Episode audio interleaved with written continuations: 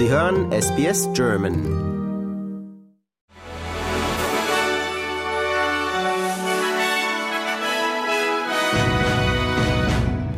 Sie hören den SBS German News Flash an diesem Dienstag, den 28. November. Mein Name ist Daniel Georgakos. Elf von der Hamas freigelassene Geiseln sind in Israel angekommen, darunter auch zwei deutsche Teenager. Das teilte das israelische Militär mit. Außerdem sollen sechs thailändische Geiseln freigekommen sein. Zuvor hatten sich Israel und die Hamas laut dem Staat Katar darauf verständigt, die Feuerpause um zwei Tage zu verlängern. Weitere Freilassungen könnten folgen. Der Generalsekretär der Vereinten Nationen, Antonio Guterres, hat die von Katar und Ägypten ausgehandelte zweitägige Verlängerung der Feuerpause im Gazastreifen gelobt. Nach Ansicht der Vereinten Nationen werde die Verlängerung des Waffenstillstands jedoch nicht ausreichen, um den Bedarf an humanitärer Hilfe zu decken.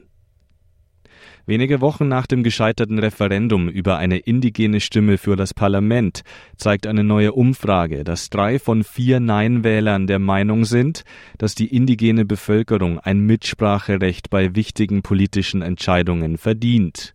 Insgesamt 87 Prozent der knapp 4000 Teilnehmenden befürworten ein Mitspracherecht der First Nations. Mehr als 80 Prozent der Befragten sind außerdem der Meinung, dass Australien einen formellen Prozess Prozess der Wahrheitsfindung einleiten sollte.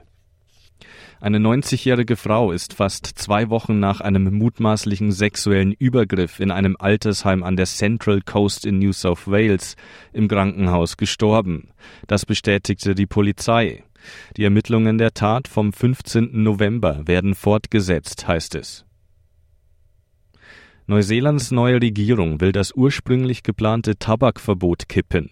Das unter der vorherigen Regierung eingeführte Gesetz hätte den Verkauf von Zigaretten an alle nach 2008 Geborenen im nächsten Jahr verboten, die Zahl der Tabakwarenhändler begrenzt und den Nikotingehalt in Zigaretten verringert.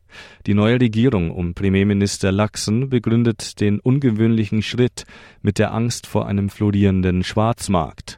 Laxen räumte aber auch ein, dass die Steuereinnahmen aus dem Zigarettenverkauf durchaus willkommen seien.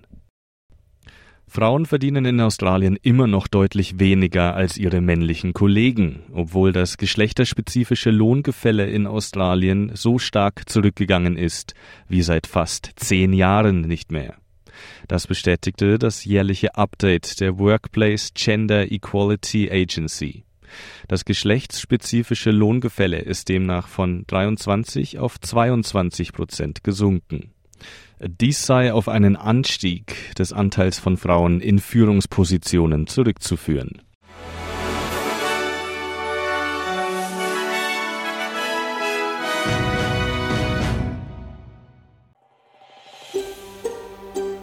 Lust auf weitere Interviews und Geschichten? Uns gibt's auf allen großen Podcast-Plattformen wie Apple, Google und Spotify.